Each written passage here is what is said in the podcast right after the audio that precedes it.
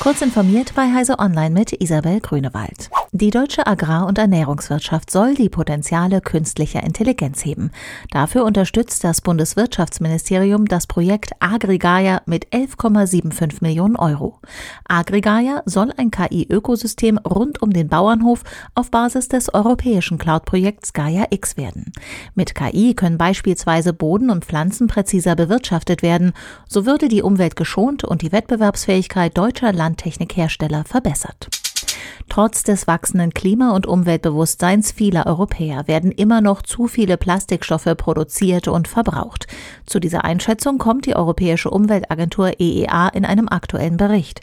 Durch Bilder von Schutzmasken in europäischen Gewässern und großen Mengen an Einwegschutzausrüstung sei die Aufmerksamkeit für Plastikmüll in der Corona-Pandemie zwar weiter angestiegen, trotzdem würden Kunststoffe heute noch zu oft als Einwegprodukte verwendet und weggeworfen.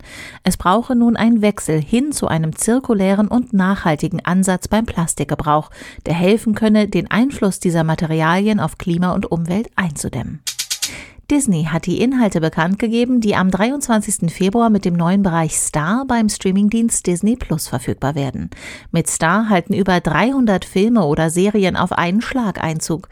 Viele richten sich im Gegensatz zum bisherigen Angebot auch an ein älteres oder erwachsenes Publikum. Zuvor waren Inhalte über FSK 12 bei Disney Plus tabu. Zeitgleich mit Star bekommt Disney Plus eine neue Kindersicherung.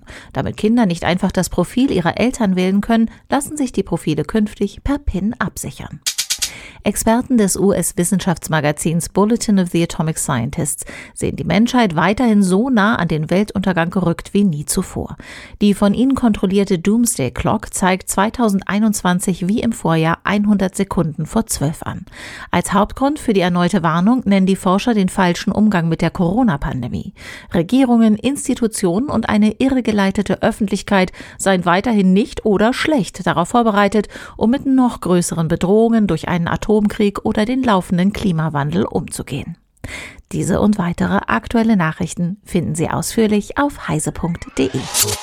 Werbung. Wie können Sie auf Ihren Websites Performancebremsen lösen und relevanter für Suchmaschinen werden?